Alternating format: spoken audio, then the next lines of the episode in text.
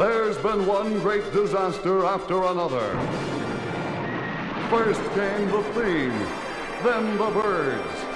There was the day the earth stood still, and the day the earth caught fire. If it didn't come from another world, it came from beneath the sea. But now comes the greatest disaster of them all. It's a riot! It's a scream! It's the funniest, most hilarious movie since Gone with the Wind.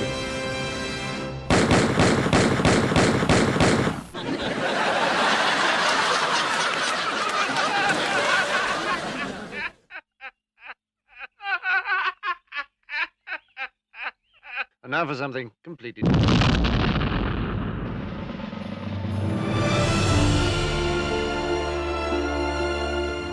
Olá, sejam bem-vindos a mais um episódio de Os Críticos Também Se Abatem, o programa de cinema e televisão da Rádio Universidade de Coimbra, onde conversamos sobre filmes e séries.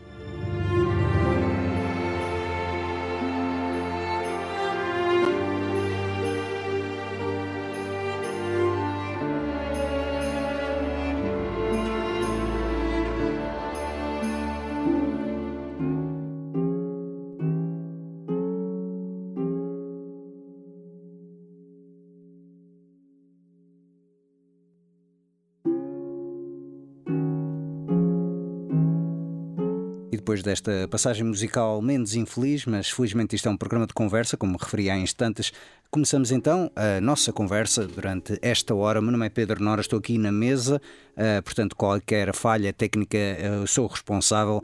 Comigo está João Pedro Cotrim, depois de uma ausência de uma semana.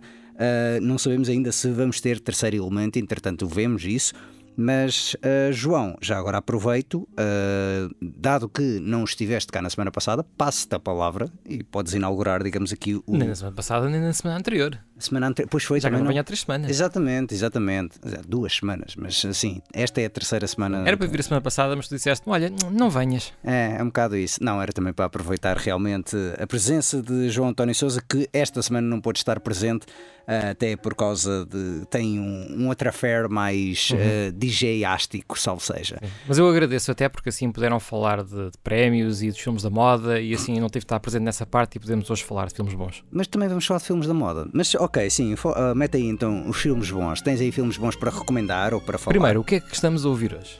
Eu ia deixar isso para mais tarde, porque isso é uma das bandas sonoras dos filmes da moda. Portanto, Ah, aí inauguro. E depois então. está bem, olha, hum, eu neste período de ausência eu normalmente passo muito tempo ah, sem vir cá Hum. e vejo muitas coisas nesse entretanto e são poucas as que me deixam assim uma grande impressão. Por isso é que não falo assim tantas vezes ah, de muita coisa cá. Ao contrário de eu, que Hum. fico entusiasmado com tudo e mais alguma coisa, é isso? É verdade, mas eu, por acaso, nestas semanas eh, vi quatro filmes que gostei bastante. Mas gostaste Hum. bastante ao ponto de ser uau, isto é a melhor coisa de sempre? Ou gostaste não, bastante não, ao não, não. ponto de- A melhor coisa de sempre, não.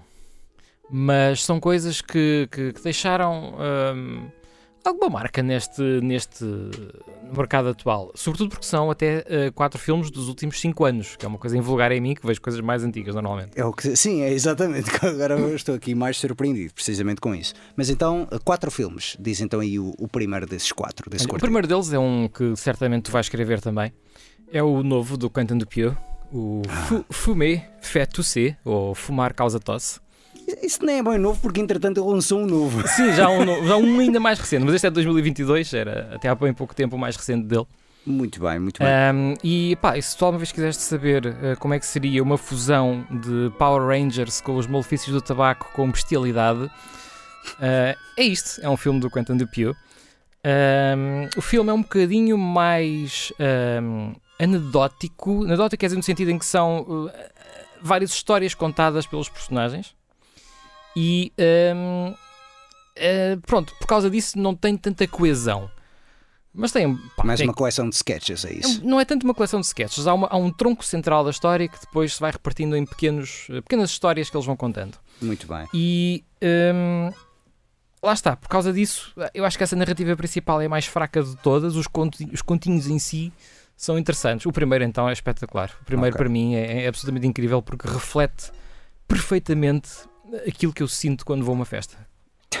Muito bem. Olha, uh, com esta primeiro, este primeiro filme, então, que realmente é um filme que eu ainda não vi e quero muito ver, uh, aproveito este intervalo, não para introduzir a banda sonora, mas então a terceira voz que vai estar presente. Olá, boa noite. Olá, Mariana Amado, uh, de regresso. Tinha deixado o João inaugurar o programa, dado que ele não tem estado nas últimas semanas, enquanto tu tiveste na semana passada até. Claro, por isso claro. também. não sei se tu por acaso tu conheces alguma coisa do, do Quentin Dupieux, que é o, o realizador francês que nós estamos a falar. Não conheço, não conheço. Ele é super invulgar, uhum. mas acho que todos os filmes que eu vi dele entretêm até certo ponto. Podem só, não só todos ter a mesma dizer, piada. Este, este é o filme que eu menos gostei dele até agora. Mas então achaste mais marcante? Não, não, então, é, vê lá o panorama atual, não é? Certo, Porque okay. um filme menor do Quentin de Pio para mim é melhor do que a maior parte do que anda para aí a seguir. Certo. Eu quando vi isto, eu, eu vi pelo póster e tu referiste muito, sim, Power Rangers é aquela coisa notória e super-heróis e pensei, ok, ele quer fazer uma coisa de super-heróis. Muito bem, por que não? Isto estamos a falar de uma pessoa que eu descobri por fazer um, um filme sobre um pneu assassino. Sim. Portanto, Ariane Harris, mas este filme existe e recomendo vivamente. É um ótimo uhum. filme. E o do casaco de cabedal também é muito bom. Esse não vi, pá. Esse, é, esse é muito, muito engraçado. Mas acho que esse é, é, Eu acho que o grande problema dos filmes do Dupieux é. São todos claramente curtas que ele quer esticar para uma uhum. longa metragem. Sim, então sim. acabam por ser filmes de uma hora e qualquer coisa quando às vezes a piada não consegue. O Rubber também é um bocado isso, não é? Aquilo Ah, no sim, fundo sim, são sim. umas várias vinhetas na forma dos personagens que o pneu vai encontrando ao longo da sua viagem. o pneu vai encontrando, dizes bem, dizes bem. Olha, já que também tivemos a apresentação não da banda sonora, mas da terceira, então do terceiro elemento, ah, eu se calhar agora apresentaria a banda sonora, ahm, que é de um filme que acho que toda a gente neste estúdio quer ver ou tem interesse em ver. É um filme da moda e é um filme que é bastante marcante. E a banda sonora também gostei imenso. É de. Ah, calma. Jerskin Fendrix é um nome que eu não conhecia de lado nenhum. Esta é a primeira banda sonora que ele assina e está nomeado para o Oscar. É a banda sonora do Poor Things, ou Pobres Criaturas, do Yorgos Lanthimos. Um, eu sei que a Mariana queria ver, vou perguntar: já viste o filme? Ainda Chegaste a não ver? vi, Ainda não ainda não viste o vi. filme. Ah, João, tu já viste o filme? Tens interesse em ver o filme ou nem por isso? Não, eu interesse tenho, que eu gosto bastante do Yorgos Lanthimos. Yorgos Lanthimos. Butros, Butros, Gal. Mas não vi ainda, estava até curioso para saber a tua opinião, uh, para saber se valia a pena ir dar ali um salto à casa do cinema hoje ou amanhã ou depois, É- enquanto ele está ainda em cena. Sim, Também sim, gostaria sim. de saber. É um. É, é o seguinte, devo dizer que ehm, é talvez o meu preferido do, do Yorgos Lanthimos. Ah, isto no meu ranking pessoal, porque é sempre Sim. aquela coisa, eu não vou dizer, é o Claro. melhor dele. Ah, por exemplo, a Mariana na semana passada falou-me que adorou o The Lobster. Eu É um não. dos meus filmes favoritos. Pronto, eu esse filme gosto muito da ideia, mas acho que a execução do filme vai per- vai-me fazer perdendo o interesse à medida que o filme vai avançando. E gosto muito mais, por exemplo, do Dogtooth Sim. um, ou do. Ai, a favorita, que foi o último. Uh, mas acho que tanto um como o outro tinham, digamos assim, algumas falhas. Este filme fi- saí super satisfeito dali. Não vou dizer que é um filme perfeito, mas é um filme que eu adorei pessoalmente. Um, o filme, lá está, fala sobre hum, Bella Baxter, é essencialmente uma, uma mulher, uma jovem adulta, mas com um cérebro que não é assim tão adulto. Não quero entrar muito mais em pormenor acerca disto, porque isto também, pronto, o, o filme é uma espécie de fábula de ficção científica com aquela vertente toda steampunk, faz lembrar muito visuais do Terry Gilliam. Ah, também tens muitas personagens caricatas a fazer recordar filmes do David Lynch ou do Genet, por exemplo, o Delicatessen, o Twin Peaks, pronto. Ahm, até o, Respectivamente, não é? não, por acaso até David Lynch, David Lynch até se cá fez-me lembrar mais eh, por causa de uma certa personagem, o Homem Elefante. E achei É do. do Willem Dafoe. Exatamente. Eu- Eu... já vi, já vi a caracterização. E achei muito Homem Elefante e, e- e gostei muito disso. Ahm, ela está espetacular. É, é, Emma Stone, a atriz principal, eh, está absolutamente fantástica porque realmente isto é um papel muito difícil de conseguir eh, fazer-se, não só pela linguagem corporal, mas pela maneira com que ela tem de mostrar certas coisas. Isto é um filme que também não tem pudor, zero pudor, e realmente não é um filme para se ver com crianças ou pais ou tios ou algo que seja. Ou seja, é, o que eu quero dizer com isto é o filme tem bastante sexo, tem bastante, não vou dizer violência, mas tem bastante hum, crueza a abordar certos eh, aspectos. E, e fala muito bem sobre. Uh, é uma, uma sátira basicamente às dinâmicas sexuais e sociais que nós temos e também à sociedade da cultura. E está, está, bem, está bem feita essa, esta questão da, do filme. O que eu ia também dizer é. Eu gostei imenso disto porque a personagem principal, eh, interpretada por Emma Stone, é para mim um ótimo exemplo de uma heroína porque eh, isto é agora um bocado complicado também explicar isto, mas há sempre aquela noção de que não consegues ter uma heroína feminina, uma heroína de ação, uh, uma personagem feminina de ação, porque há muitas pessoas que dizem qual é a melhor personagem feminina dos filmes de ação, é Sigourney Weaver uh, como Ripley ou um, Linda Hamilton como Sarah Connor, por exemplo, pegando naqueles clássicos de ficção científica da década de 80. Mas há um contra-argumento que de facto é válido, que é isso é o Rambo, mas tipo interpretado por uma mulher, ou seja, uma versão feminina de uma personagem masculina e que não funciona aqui também. Esta é uma personagem claramente feminina, ditada mesmo pela maneira dela ser e funciona muito bem. Tu não conseguirias, por exemplo, fazer aquela coisa do gender reversal com esta personagem e teres um homem uh, como personagem central neste filme para conseguir ter a mesma dinâmica, se é que Uhum. me estou a fazer Sim. entender. E acho que isso realmente é, é ótimo e é uma ótima personagem e, um, e o desempenho da Emma Stone carrega o filme às costas. Outro pormenor que eu também gostaria de pegar é este não é necessariamente o novo filme do Yorgos Lanthimos, ah, mas diria que é um filme co-realizado por ele e pela Emma Stone, ao ponto que é há, out- há outros personagens, outro- outros atores, atores secundários ah, e atrizes, ahm, mas nomeadamente Willem Dafoe e o Mark Ruffalo são talvez os que têm assim maior destaque. E a verdade é que, apesar de terem ah, tanta ribalta como a Emma Stone, ou quase tanta ribalta como ela, não conseguiram ter, digamos, aquele foco narrativo que realmente ela tem. E achei muito curioso que aquela questão que eu estava a dizer, de às vezes realiza- atores que se querem realizar, a, a- a dirigir-se a si próprios, não funciona bem. Aqui funcionou bem e claramente é o melhor dos dois mundos. Ou seja, a Emma Stone consegue não somente fazer uma ótima interpretação sem estar preocupada em estar a ver ao mesmo tempo do outro lado da câmara, e por sua vez o Yorgos Lanthimos também consegue criar, digamos, a narrativa dele e dar uma maior ênfase àquela personagem. Uh, funciona super, super bem e hum, lá está, os atores e atrizes, uh, sempre quando têm aquela coisa de fazer filmes, têm sempre o bichinho de querer fazer filmes atrás da câmara. Uh, e já vi muitos casos desses, de grandes celebridades. Aqui, claramente, acho que este foi o primeiro passo que a Emma Stone deu em dizer: Eu quero fazer um filme, mas estou ciente que estou limitada porque tenho de entrar no filme. E aqui ela aproveitou-se, salvo seja, eh, pronto, a parceria e a, e a intimidade que ela conseguiu ter eh, e que já demonstrou com o The Favourite, com o Lanthimos, e conseguiu realmente evoluir ahm, o desempenho dela. Porque se tu vires o The Favourite e depois vires este filme, tu vais ver que, apesar dela estar muito bem no, no, no filme anterior dele, é completamente diferente. Ela elevou a um novo, ah, a um novo nível, chegou a um novo nível. E hum, de resto, é, é como eu digo, acho que ela é o foco principal. Se fosse atribuir um Oscar a este, este filme, seria primeiro o desempenho dela e depois guarda-roupa, cenários, banda sonora, tudo muito bonito, mas a verdade é que está tudo em segundo plano perante a- o desempenho dela. Infelizmente, eu acho que pronto, favorita à corrida é Lily Gladstone por causa da questão toda de ser nativa americana. Ahm, mas espero. E a tirar valor ao papel da Lily Gladstone. Não, é que eh, comparando os dois, devo dizer que Emma Stone dá uma coça a Lily Gladstone. É mesmo, é um papel muito difícil este. Eu também achei que a Lily Gladstone foi a melhor coisa do filme. Do Killers of the Flower Sim. Moon. Sim. E Emma Stone também já teve outras nomeações, não? E já ganhou Já inclusive um ganhou, Oscar. pois. Já ganhou Sim, inclusive um favorito. Oscar. Se, se calhar. Não foi Não. pelo La La Land. Pois. Ah, exato. Foi Exato. nomeada Pelo La La pela Land.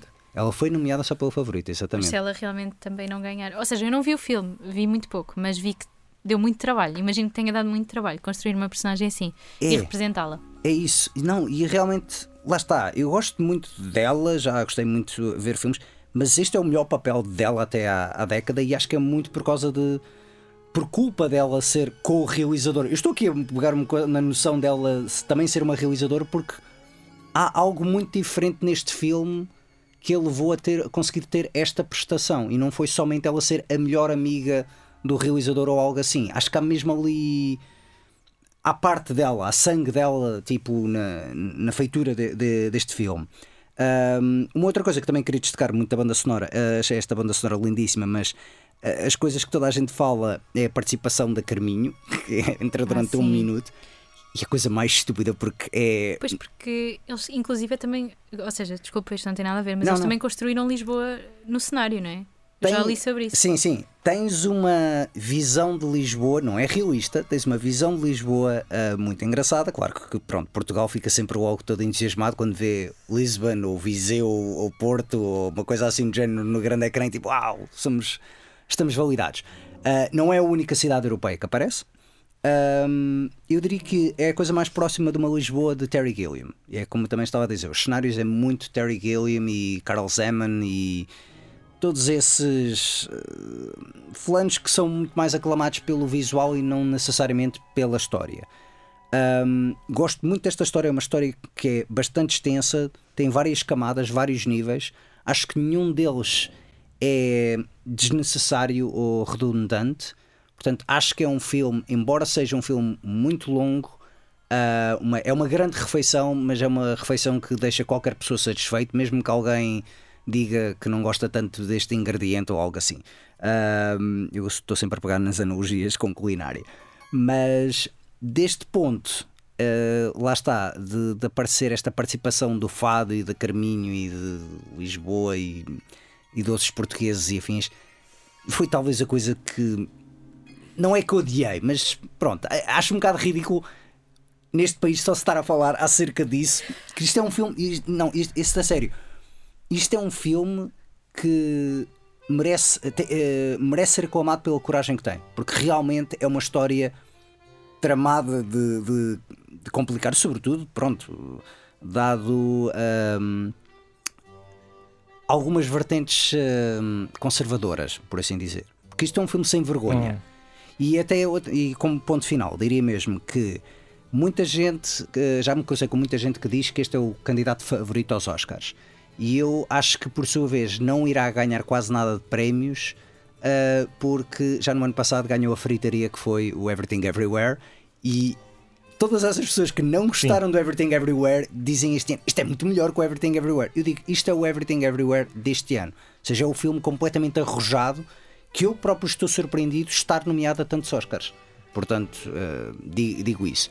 Um, okay. no... Grandes elogios, sim senhor. É verdade. É um belíssimo filme. É um belíssimo filme mesmo. É, e pronto, recomendo vivamente. É daqueles filmes que realmente recomendo vivamente. É até agora dos filmes nomeados a Oscars que mais me impressionou, sem dúvida. Notícias terríveis, quer dizer que tem que gastar dinheiro num bilhete de cinema.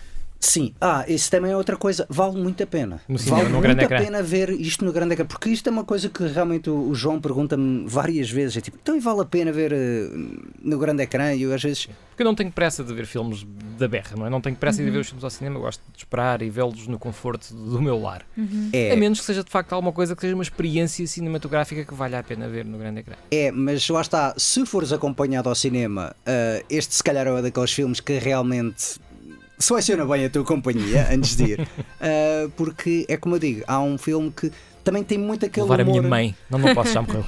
pois, não, se não tivesse, se calhar morria ali.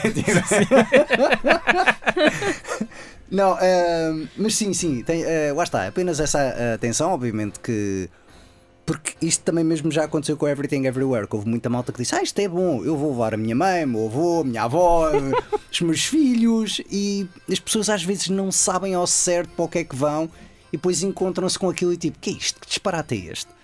Portanto, aqui eu tenho de mesmo fazer este sinal de que sim, tenham, tenham atenção em quem, em quem escolhem acompanhar-vos na, na sala de cinema. Por exemplo, fui ver sozinho e estive muito bem porque foi a minha própria companhia. Um, mas pronto, chega de falar do Poor Things um, e. Mariana, exatamente. Ia perguntar o que é que tu viste esta semana. Então, o que é que eu vi? Eu, na verdade, não vi esta semana, acho que vi semana passada, mas vi o Folhas Caídas do Aki Kaurismäki. Kaurismäki, sim. Não quero dizer o nome mal. Sim, fui ver o Folhas Caídas. E pessoalmente eu gostei muito, ou seja, não posso fazer tantos elogios assim como o Poor Things, com Uhum. uh, pobres criaturas, hum, porque não é um filme que exija tanta. Ou seja, não é tão arrojado assim. Hum. Mas eu gostei muito, gostei muito e gostei, sobretudo, pronto, dos assuntos que são intercalados na história principal, não é? Porque há Hum. muita coisa que se está a passar, mesmo que as personagens estão. coisas que as personagens estão a fazer, os trabalhos que elas estão a fazer, por exemplo. Então tem tudo muito simbolismo. E depois é tudo à volta de, uma, de um início de uma relação Uhum. um, e sobre a forma como essas duas pessoas interagem. Pronto, e eu achei, achei, achei bom por ser tão natural.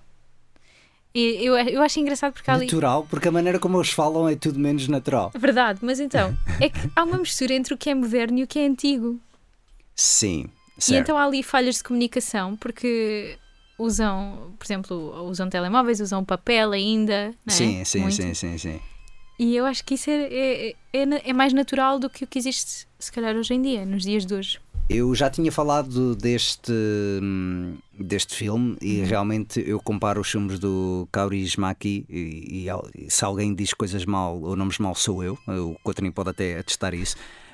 Hum, eu, eu vou dizer que ele é o Wes Anderson, mas se calhar um bocadinho mais agradável porque não é tão simétrico que é uma coisa que me irrita profundamente quando o Wes Anderson tenta ser demasiado Sim. simétrico. Aqui é bem enquadrado, mas não é aquela coisa do todos os cantinhos estão Sim. alinhados com, com, com o Mas outro. realmente eu notei uma espécie de perfeccionismo até com a escolha das cores, Uhum. não é? Que é assim muito evidente, e depois, mas sim, não é, não é o Wes Anderson. E, pronto, o Wes Anderson também é muito polémico, não é? É, eu acho que o, Wes- o problema do Wes Anderson Uhum. também é um bocado o mesmo problema que este. Faz sempre o mesmo filme.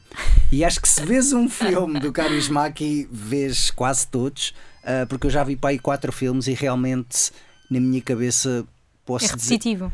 Posso dizer que há um que eu se calhar gosto um bocadinho mais que os outros, Uhum. mas é, vai tudo dar ao mesmo, fica tudo assim meio misturado na minha, na minha memória, parece-me. Pois acredito. Mas sim. nunca viste nenhum mais nenhum Não, filme dele? não vi mais nenhum, este Ah. foi o primeiro. Ok, certo. Eu não sei se tu chegaste a ver algum também do O Kaurismäki. Kaurismäki, é pá, vi o Lavre, gosto muito, mas que é diferente, que é um filme animado. Sim. Ah, e, e também vi a trilogia dos Leningrad Cowboys, que também são filmes completamente diferentes. Hum, esse por acaso nunca vi, mas já me falaram disso. E Ahm, acho que este também faz parte de uma trilogia. Pois isto é um. Eu acho que isto é uma quarta parte numa trilogia. Ou seja, era uma trilogia, mas agora passou a ser uma tetralogia. Porque era mesmo sobre a questão de ele pegar sobre. ah, ai, classe social, classe operária. Exatamente. Que ele pega um bocado nessa, nessa questão. Não tem a ver com essa do Leningrado que tu estavas a não, falar. o Leningrad Cowboys é a história da. É uma história inventada da, da banda. Ah, ok, pronto, não. Então ele tem mais que uma, uma trilogia temática, estou a ver. Ok, ok. Ahm, Aliás, o terceiro filme é- acho que é mesmo só um filme de um concerto, mais nada. filmes musicais, mais É uma o vez. Total Balalaika Show. Ok, muito bem. Ahm, João, vamos então passar para o teu segundo filme, já que falaste meu dos segundo filme, filmes. sim. Ahm, opá, este é daqueles filmes também que, lá está, nenhum deles é. Não sei se nenhum deles é uma obra-prima, isso depois não, é, não, não fica a meu cargo decidir. Ah, este não é certamente nenhuma obra-prima, mas é daqueles filmes muito simpáticos que se vê muito bem à tarde e que pode dar algum prazer em rever. Hum, Ahm, e e chegou-me por acidente. Eu estava a ver ah, o que é que andava a dar na televisão e ah, o guia anunciava a última sessão. Eu pensei, olha a última sessão, sempre quis ver isto, o filme do Peter Bogdanovich. Ah, sim, The o Last Picture Picture, Show. Show. sim. Sim, e fui, fui ver aos detalhes e de facto, né, 1970 e tal, ah, Peter Bogdanovich, um- um clipe do filme e começa a ver o filme e não é o Last Picture Show que está a dar. Ok, é que o Targets para aí? Não. Não, não. É um filme que tem o mesmo nome em português, a última sessão, mas que na verdade se chama Last Film Show. E é um filme indiano de 2021, realizado por Pan Nalin. Mas calma, tu não podias ver pelo ano? Mas o, não, o ano que estava nos detalhes era o ano do Last Picture Show. Alguém deve ter trocado, não é? Sim, houve alguma troca assim. Alguém vai Ou seja, o estagiário enganou-se e Alguém então vai ser despedido. colocou Não, os eh, detalhes todos do Last Picture Show, do Bogdanovich, e depois o que foi emitido foi o Last Film Show. Incrível. Mas, surpresa extremamente agradável. Ok. Um, e é um filme que tu acho que ias gostar, Pedro. Uh, porque o, o, o tema é praticamente o mesmo do Cinema Paradiso. Ok.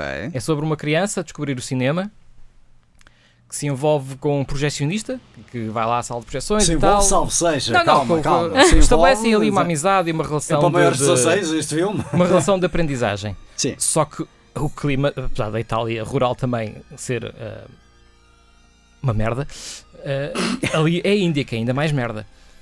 Eh, isto em termos de, de- pronto, Nós sabemos o que aquilo é, não é? É tem muitos aspectos de, de país de primeiro mundo, mas em muitos outros é eh, terceiro mundo. E ali é o caso também. É mesmo um espaço rural, onde o cinema é quase uma novidade, onde é proscrito por algumas famílias por motivos religiosos, como é o caso desta família e deste, desta criança.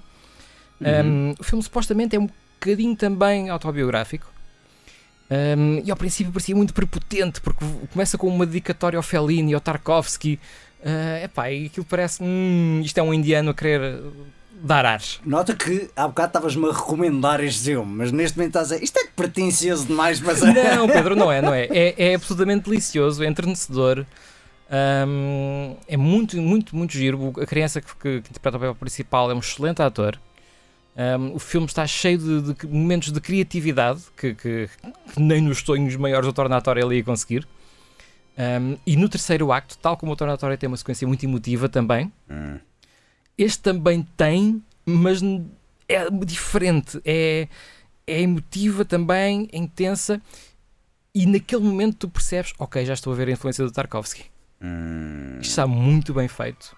Uh, sai um bocado quase da. da- Mas Tarkovsky é sempre muito esquisito. É. Depende de Tarkovsky Rublev ou Tarkovsky não, Stalker. é- é- esta ou- sequência especificamente lembrou-me a sequência final do Rublev É. com o aspecto visual do Stalker. Ok. Estás-me agora a deixar confuso porque A sequência final do Rublev é uma, sequência relativamente famosa. é, é mas É pena que o filme demora duas horas e meia a lá É chegar- chegar. Exatamente, a questão é essa. Não sei se já viste algum filme do, do Já vi, Tarkovsky. já Sim. vi. Eu não me estou a lembrar de qual é que eu fui ver, mas eu vi este verão no, no TAGV. Ah, Porque a fizeram uma, Sim, eu estou uma retrospectiva. sim. Sim. Deve ser pai, o Stalker, não é? Não foi Stalker. Não foi? Não foi Stalker, foi outro. E agora... Ah, é preto e branco em Itália. Ah, Ah, é não me estou a lembrar, desculpem, não me lembro do nome. É o Nostalgia? Exatamente. É um foi nostalgia. esse mesmo que eu vi. Sim. Sim. Eu gostei muito. É, é, pois a, que- a questão é que ou uma pessoa adora ou uma pessoa odeia, uma pessoa literalmente não tem paciência. E acho Uhum. que é, é preciso aquela Sim. paciência para hum, aguentar. Eu gosto imenso do Solaris, por exemplo. Acho que é um ótimo filme. ah, e acho que muita gente iria gostar se não fosse aquele o facto de tipo, ah não, eu vi o, o Stalker e aquilo não estava a acontecer nada, então parei de ver. E hum, acho que é um bocado essa, essa vertente. Mas este filme, João, tem, digamos, um tempo de duração duas horas e meia para chegar ao ponto? Ou não? Não, um- não, hora e meia está acabado. Isso é que é fixe. Isso é que é fixe. Cada vez mais é. É pá, é lá coisa. É, muito, é, muito, é um filme até muito ligeiro, muito agradável de ver, engraçado, e depois chega àquele ponto e tu ficas.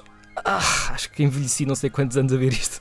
Ah, No sentido de que isto, epá, custa ver isto, hum, porque é muito sobre o confronto entre a tradicionalidade e a modernidade.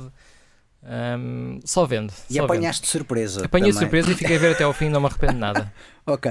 Ahm, já agora tu pegaste no, no Cinema Paraíso. Ah, Mariano, já viste o Cinema Paraíso? Não, desculpem, eu não, nunca vi. ok. Não, não, mas isto também. é terrível, mas Não nunca tens vi. pedido desculpa não, não tens pedir não ver filme. Exatamente. Acho que isso, isso é Mas, completamente. mas conheço o filme perfeitamente. Aliás, eu eh, no secundário tínhamos uma professora que nos quis mostrar o filme. Depois houve uma grande complicação, que achavam que o filme não era indicado para nos mostrar Uhum. E tudo mais. Então a professora era uma professora de filosofia, ela acabou por não nos mostrar esse, mas mostrou-nos o Kids. Do, do Harmony Korine. Esse ela conseguiu, mas realmente o Cinema Acho Paradiso não. Mas eu adorei, adorei o Kids. Hum, mostro Pequena Sereia ou Salou 120 Dias de Sodoma. Deixa cá ver. Não, se calhar a Pequena Sereia é muito sexualmente assim. eh, óbvio. Eh, não vou mostrar o Saló, que isto aqui.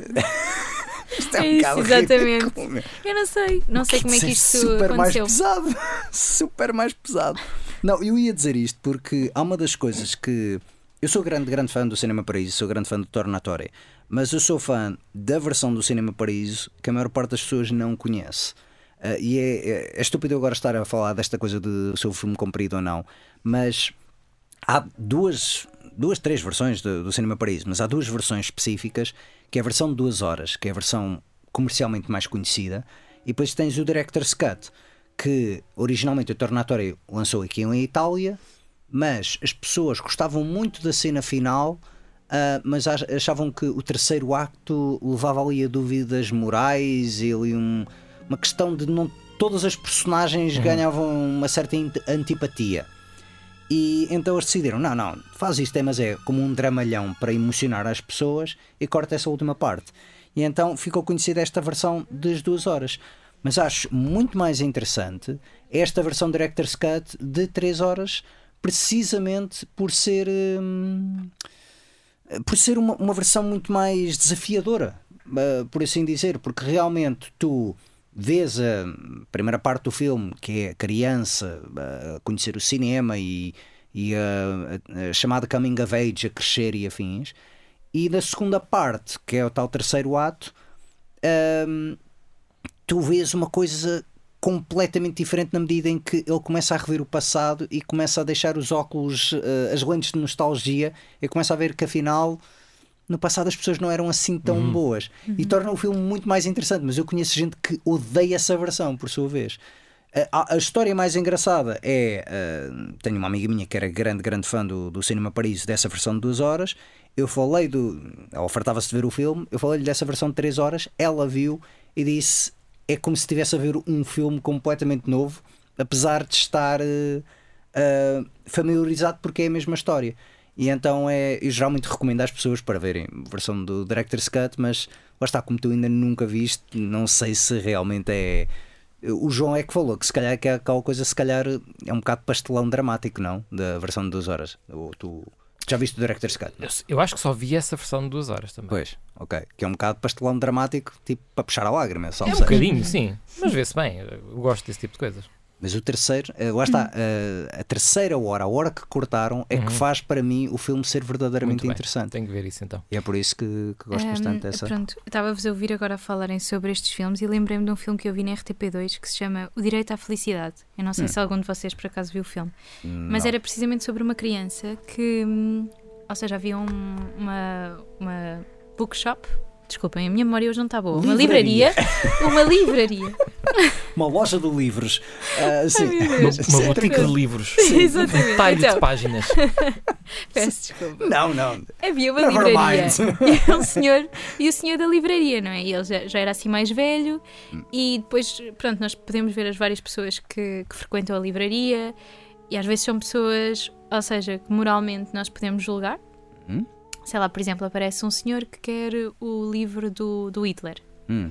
Quero o isso que eu Mein Kampf. o Exatamente, Mein Kampf. Era isso que eu estava a pensar, sim. E depois é a maneira como, como esse senhor também lida com. Isso é um filme, é um filme sueco do Roy Anderson ou eu estou a É confundir? italiano. É italiano. É italiano e o realizador é Claudio Rossi Massimi.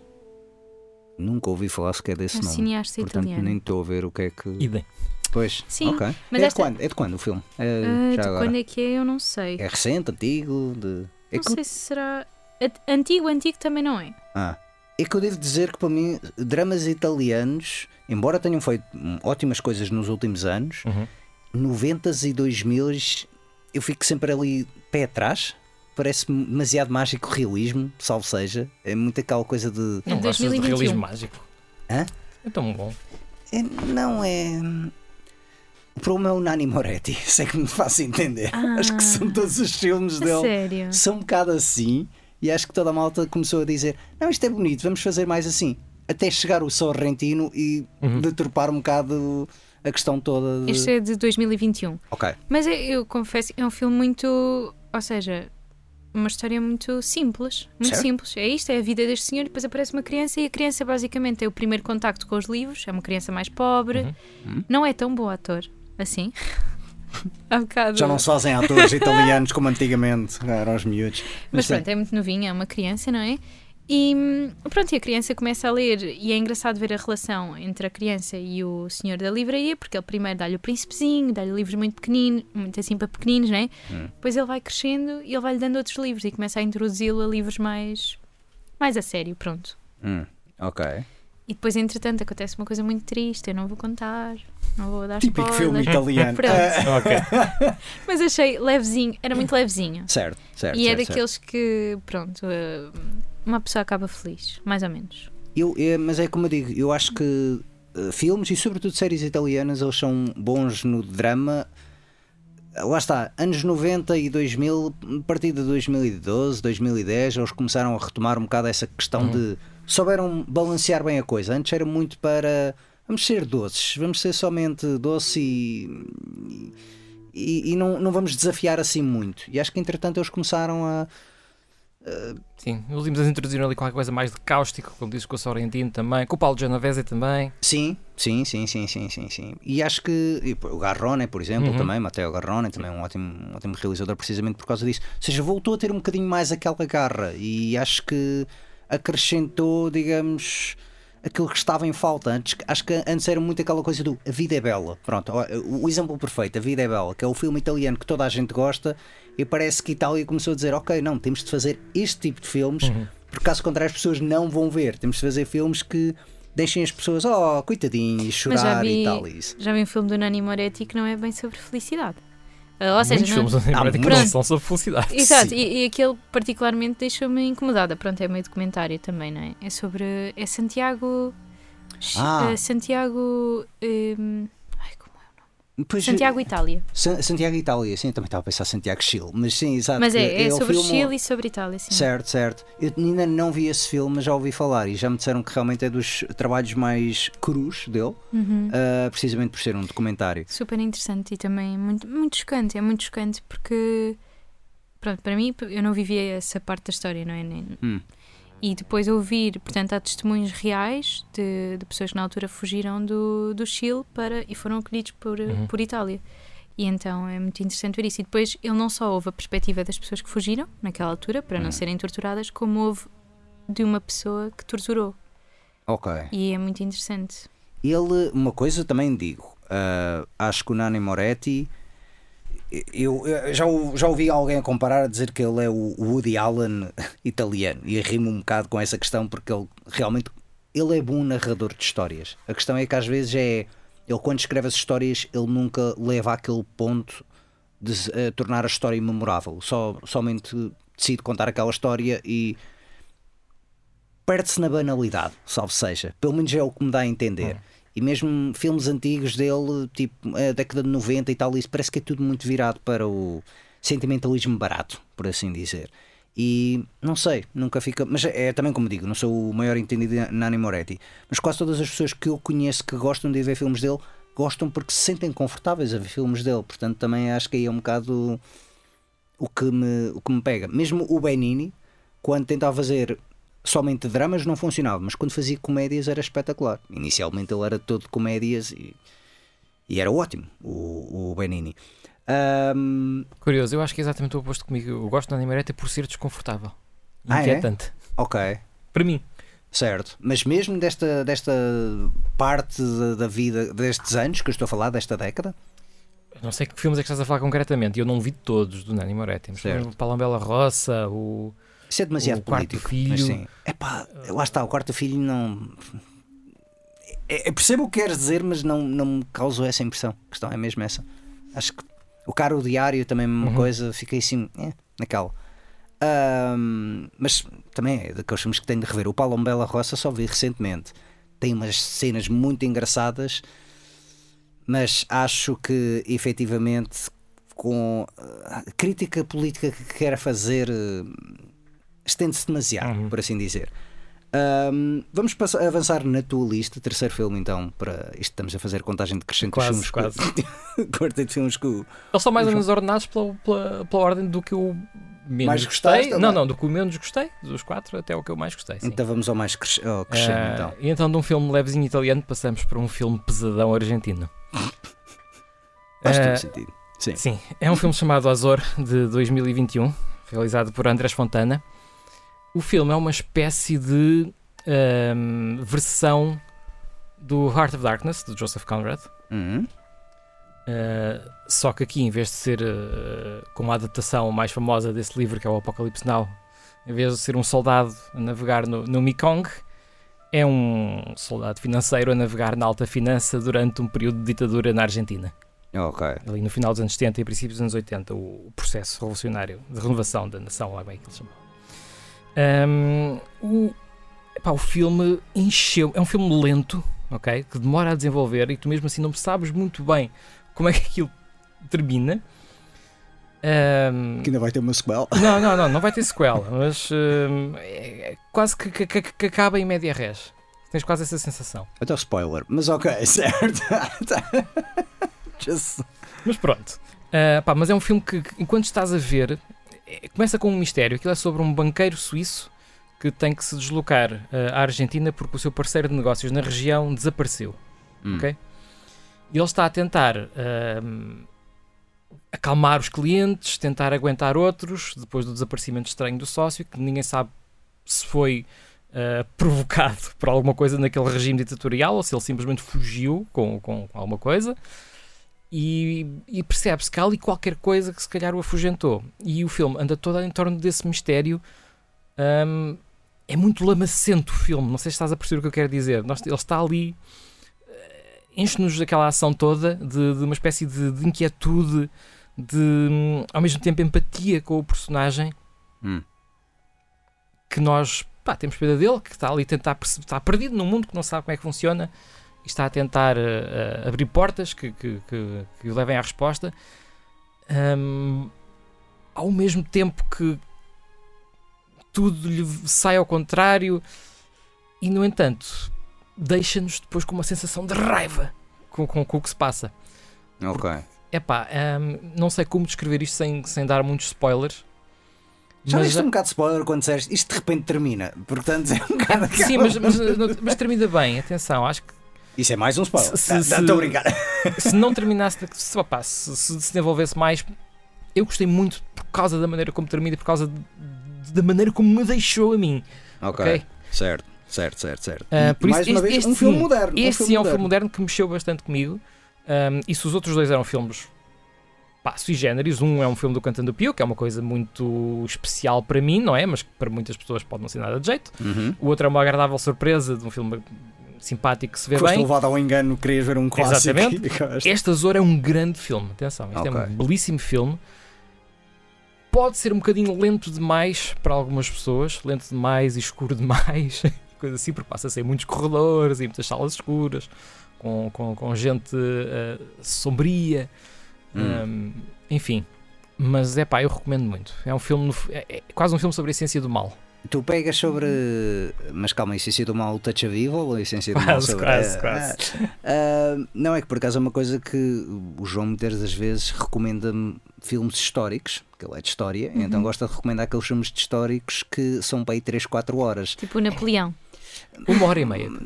Não, não. Este é é um filme também lento, hora- mas tem uma hora e ok, ok. Não, mas eu ia mais pegar é o, como é que era Os Mistérios de Lisboa, do Ruiz. Sim. Tu, tu estás-me farto de falar que isso é uma maravilha, é uma adaptação do. ah, Camilo Castelo Branco. no Castelo Branco. Ahm, e pronto, e realmente isso é um do género de filme que se Eu não começou. estou farto de recomendar, eu estou simplesmente a dizer que para mim foram 4 horas e meia numa sala de cinema fechado que passaram a voar. A cara da Mariana é isto. 4 horas e meia, estás a Sem ver? um E intervalo. depois ainda fui ver a versão de 6 horas em 6 episódios da RTP. Sim, mas e não me cansei. Sim, mas ver aí episódios da RTP, isso é o binge Não, mas eu vi os seguidos. Espera, viste? Mas com pausas para comer.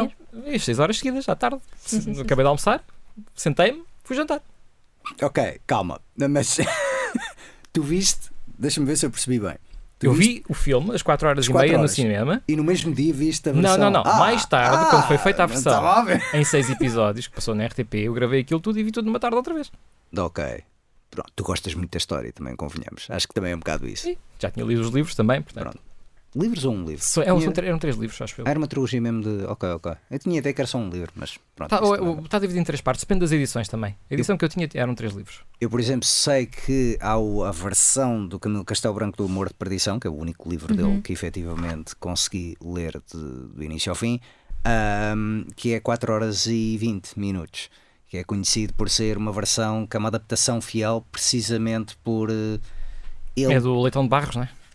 Ah, não, do Manuel de Oliveira. A versão que eu estou a falar. Ah, é uma edição do Manuel Oliveira, ok. Sim, Sim. que é mesmo uma adaptação que o Manuel de Oliveira quis fazer mesmo em pegar todas as Uhum. linhas de diálogo que havia do livro, ou seja, não cortar absolutamente nada. Tudo o que está no livro está naquele filme. E então muita gente diz que é uma das grandes adaptações literárias eh, da literatura portuguesa ao cinema, pronto, salvo seja. E daí também acho que foi a grande inspiração para o Ruiz fazer também esta, esta adaptação. Ahm, eu vou, antes de passar a, a palavra à Mariana, saber se ela também tem, para ela ainda ficar pensando também recomendações, eu vou dizer um spoiler que eu apanhei para uma coisa que também o João está farto de falar. Em mais de uma centena de episódios deste programa, temos a saga Taskmaster, que a Hum. Mariana nunca viu, não Eu é? não. Nunca viste Taskmaster absolutamente nada. Não, só vi a versão portuguesa muito pouco. Muito Hum, pouco. e- pronto, ok. Não, não. Mas o britânico é que. Não, não sim, vi, sim, desculpem. Uh, eu apanhei sem querer um spoiler. uh, porque basicamente o Taskmaster tem no final de cada temporada tem um grande vencedor, mas depois eu não sabia. É passado cada cinco temporadas eles um fazem um Champion of episódio- Champions, sim. Sim, e eu apanhei um episódio desses sem querer e eu fiquei furibundo porque basicamente havia temporadas que eu não tinha visto. E agora já sabes quem vai ganhar cada uma. Exatamente. Isto é horrível. Como é que tu não avisaste isto, meu? Tu não disseste nada desta coisa. Não, não, de facto não falei no, Do Champion of Champions, Champion of Champions.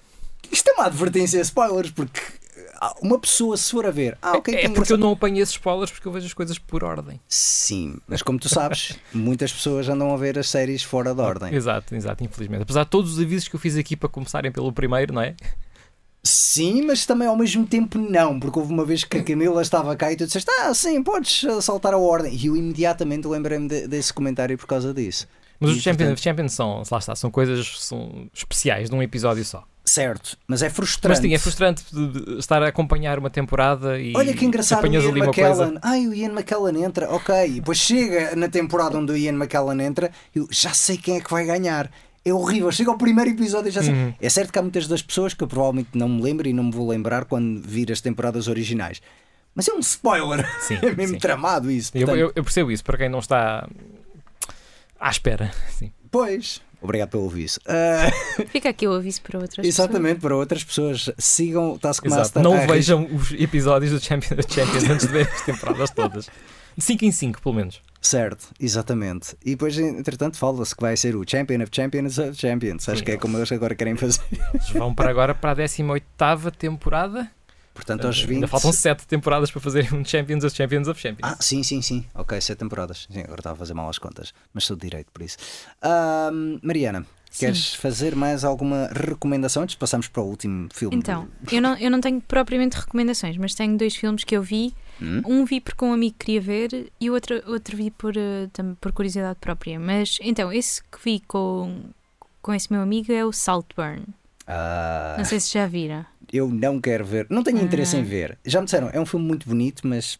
ah, Pessoalmente eu não, não descreveria dessa forma. mas gostaste do filme? Ou nem, nem? Sentimentos mistos. Ou seja, hum, não sei, não consigo. É um filme muito divisivo. Eu, eu vou dizer também a razão porque é que eu não, não tenho grande interesse em ver. Eu não gostei assim tanto do Promising Young Woman, que foi o filme anterior. Eu não. Eu gostei muito. Eu não gostei. E como tal, eu, qualquer novo projeto desta realizadora, desta autora, uh, nunca me deixa com aquela expectativa. E quando saiu Saltburn, saiu no Amazon Prime, toda a gente começou a ver e eu vi gente a dizer isto é o melhor filme de sempre ou isto é a pior coisa de sempre. E eu Pois. fiquei ali um bocado perdido no meio, então Confesso, também não. confesso que não gostei muito. Não gostei muito. Ok. E depois há partes que são extremamente chocantes. Se são necessárias, eu não sei. Pois. Um, e a própria estética do filme é, é- ou seja, é muito diferente e depois é um tempo muito recente. Então é estranho, um pouco estranho. Tempo recente, mas quê? Pandemia? É? Aquela não, não, não, tempo recente, ou tipo 2008. Passa-se nos anos 2000. Nostalgia para os Sim. anos 2000. Exato, exato. Tipo mesmo as, as roupas. Por acaso há muitos pormenores, tipo as roupas, a música. A música é muito. Tipo naquela altura em que se ouvia CSS também. Agora não me estou a Ok. lembrar de certas bandas, mas Sim, sim, é, sim, mas é sim. tipo isso. Tipo isso. MGMT, tem Impala, esse género de. Sim. Sim, sim, não, sim. não te lembras, Pedro? Que há 15 anos atrás tinhas uma, uma carapinha e vestias camisas havaianas só. É, exatamente. E tinha cabelo. Não, estou a brincar, não tenho cabelo desde, desde 1998. Ah, Pronto. E o outro que eu vi foi o May December. ah, que eu também já vi. E sim, é, é, é um bom filme. Por acaso é uma- um, um filme que muita gente está a acusar de ser snub. Ah, de, dos Snuff? Oscar, snub. Ai, snubbed. Oscar snub. Ok. Percebi snuffed, Ahm, portanto, snuff, fiquei mais um-. Ficou um bocadinho na sombra, né? não foi muito falado. Eu, na altura, quando falei, disse que o mais impressionante, o que eu gostei mais foi o ator que entrava no Riverdale, que é o. É, é impressionante ver eh, uma pessoa que esteve no Riverdale e fazia aquele desempenho e ver o, o que uma pessoa pode fazer se tiver possibilidades de realmente eh, se expressar, não é? Eu nunca vi Riverdale. Eu vi, eu vi. pronto, Eu eu, digo aqui. E eu ver. Admiro a tua coragem. E eu a ver este filme e a pensar: este fone é um grande ator, mas de onde é que ele veio? Depois fui ver à internet e comecei-me a rir. Ah, mas a verdade é que ele é a melhor coisa do filme e isto é um filme que tem a Julianne Moore e a Natalie Portman. Portanto, não é feito assim Uhum. tipo para. São duas grandes atrizes que eu adoro. E acho que foi a razão E porque- caras.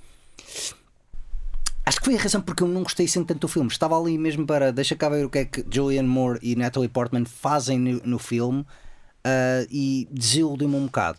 É certo que não é tão mau como o filme anterior do. Não é tão mau, mas não, não é tão desinteressante como o filme anterior do Todd Haynes. Mas para mim, o Todd Haynes, o melhor filme dele continua a ser o Safe.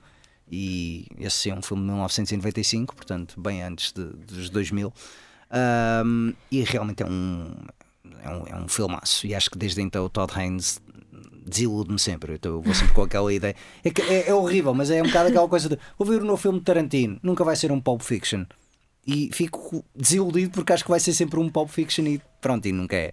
Ahm, não, não consigo ver, eh, não consigo deixar o Todd Haynes eh, evoluir, ou seja, para, perante a minha visão.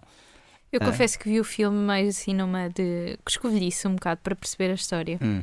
Confesso. A história deixou-me curiosa. A história é muito engraçada. O conceito, mas isso também achei o conceito Mas a muito história é mal real. aproveitado. Sim, sim, sim, sim. Mas achei mal aproveitado.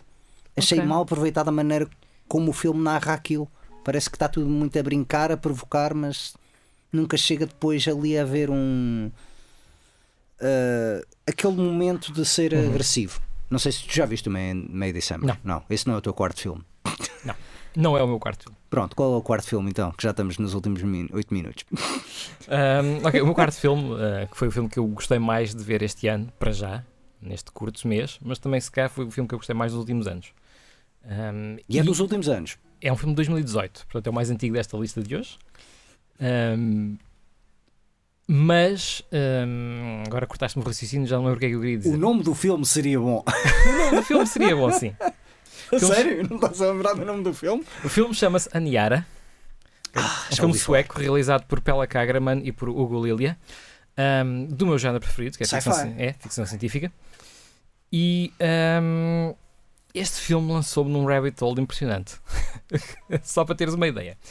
O, o filme é, hum, é um filme de ficção científica sobre uma nave colónia Hum? que deveria transportar pessoas do planeta Terra para Marte. Hum, quase é estranho porque é uma mistura de nave de evacuação de um planeta em crise com cruzeiro, porque aquilo é tudo luxuoso, portanto nós não sabemos se é uma coisa que estará acessível a todas as pessoas ou só aos escalões mais altos da sociedade. Ok. Uh, começa logo, logo com essa questão logo ao início. Ah, eu ia dizer o quê? Eu ia dizer que o filme é muito imperfeito, mas eu gosto de filmes imperfeitos. Ok. Portanto, é aquele filme de ficção científica de década de 80, 70, em que tu vês os. Claramente são monstros. Os monstros são pessoas num fatos de borracha. Esse género de É imperfeito. assim, o, o filme tem, de facto, foi feito com um orçamento relativamente baixo. Um, é muito passado no interior da nave, e o interior da nave é, é como eu te digo, podia ser um navio cruzeiro atual. Ok. Notas pouca diferença. Uh, mesmo os vestuários deles são pá, relativamente normais, uh, próximos daquilo que nós usamos hoje em dia. Portanto, não houve também um, grande investimento em guarda-roupa. E a música também é CSS. Não, não, mas a música a banda sonora é muito boa. Atenção. CSS não aparece no Saltburn. Eu é que não me estou. É Ah. tipo Block Party. Block Party. ok, É isso. certo, certo, certo, certo. Desculpem. certo. Não, não. Sim, mas a, a, a banda sonora é boa. Um, alguns efeitos do exterior da nave uh, é que parecem um bocadinho ali Doctor Who de início de, de- desta, desta fase, não é? ok. Um filme de 2018. 2018, sim. Mas uh, felizmente não há muitas imagens do, do exterior da nave. Um, porque a nave é só, é só espaço, não há mais nada à volta. Sim, mas está a filmar à noite. Meteram aí um filtro e pronto, já está. Uh, pronto, sem entrar em Sim. muitos spoilers, qual é que é o cerne da história? Nesse caminho da Terra para Marte, a nave sofre um desvio e sai de rota. Ok. E depois nós acompanhamos a viagem enquanto ela as pessoas que estão dentro da nave tentam lidar com o facto de serem derrota, que a viagem vai demorar mais do que era suposto, etc. Um, e, e, sem querer entrar muito na questão de se é boa ou má ficção científica, vou dar um bocadinho mais de contexto sobre a origem deste filme. O, o Aniara é baseado num poema épico dos anos 50. Hum. Num poema épico escrito por Harry Martinson em 1956. Martinson depois ganhou o Prémio Nobel de Literatura por causa deste poema. Está explicado porque é que gostas do, do filme, então, pronto. É, a origem é, é pedante, é de, não é? É uma coisa pedante. Não, não. Não, não, mas é um poema épico e é muito giro porque eu não conhecia ficção científica escrita em poesia. Hum. E opá, isto levou-me para o Rabbit Hole e eu tive que ir a ler o livro. Infelizmente, o meu sueco está muito enferrujado. Portanto, tive que ler uma tradução inglesa. E epá, foi mesmo. Depois do filme, estive a ler o poema uh, todo, que é pá, lindíssimo. Mesmo uma tradução inglesa que tem alguns problemas, portanto, a respeitar muito a métrica do sueco. Uh, há muitas palavras inventadas. Ok. Mas felizmente havia um glossário. Uh, e é uma história absolutamente. O filme retrata isso bem, é lento, é ominoso, é desesperante, é castigador, é claustrofóbico. Epá, é, mexe os cordelinhos certos para te dar alguma inquietude enquanto estás a ver aquilo e a sentir alguma empatia para com aqueles personagens. Ok, ok. Por acaso é daqueles filmes que eu tenho na watchlist há muito, muito tempo uh, para ver. Uh, e a verdade é que a única coisa que sabia é que era um filme de ficção científica. E acho que foi a única razão por que meti na lista. É, eu acho que é muito importante também esta, esta fonte do filme, hum. porque dá-te uma percepção melhor daquilo que é. Porque se fores ver aquilo sob um sentido da ficção científica moderna e da arte sci-fi, há ali muita coisa que não faz sentido. Aquela nave na ficção científica escrita hoje nunca teria tido aquele problema, porque há redundâncias, há, há salva-vidas, há coisas daquele género. Numa coisa escrita nos anos 50, que foi influenciar literatura de ficção científica dos Estados Unidos, como Sim. o Theodore Sturgeon e o Frederick Pohl, uh, que depois são um pouco a origem daquilo que se fizesse no cinema nos anos 80, anos 70 e 80, como Silent Running e sim, sim, sim, sim, outras, outras peças. Um, portanto, esta obra de ficção científica dos anos 50 que não tem essa preocupação com, com, com, o fator científico, é uma metáfora sobre o holocausto nuclear, via-se clima de Guerra Fria, etc. O filme transporta isso mais para uma preocupação com uma crise climática, que terá sido aquilo que arruinou a Terra, por isso é que as pessoas estão a fugir da Terra. Ok. Portanto, a mensagem é um bocadinho mais adaptada para os dias de hoje. E é interessante porque é a única, primeira adaptação mais prosaica, não é? Porque, sendo um poema, isto já foi muitas vezes adaptado para ópera, para musicais, uh, para discos de centenas de bandas de prog metal. Muito bem. Pronto. Enfim, coisas desse género. Okay. E é interessante vê-la como funciona em cinema. E eu vi o filme antes, fui ler o poema, vi o filme outra vez. É melhor depois de, de se ler o poema. Ok, muito bem. Fica então esta recomendação final à Niara. Uh, estamos a 20 segundos de terminar o programa. Muito obrigado, João e Mariana, então, por esta presença. Também aos nossos ouvintes da Rádio Universidade de Coimbra. Continuem na companhia dos 107.9 FM ou em RUC.pt.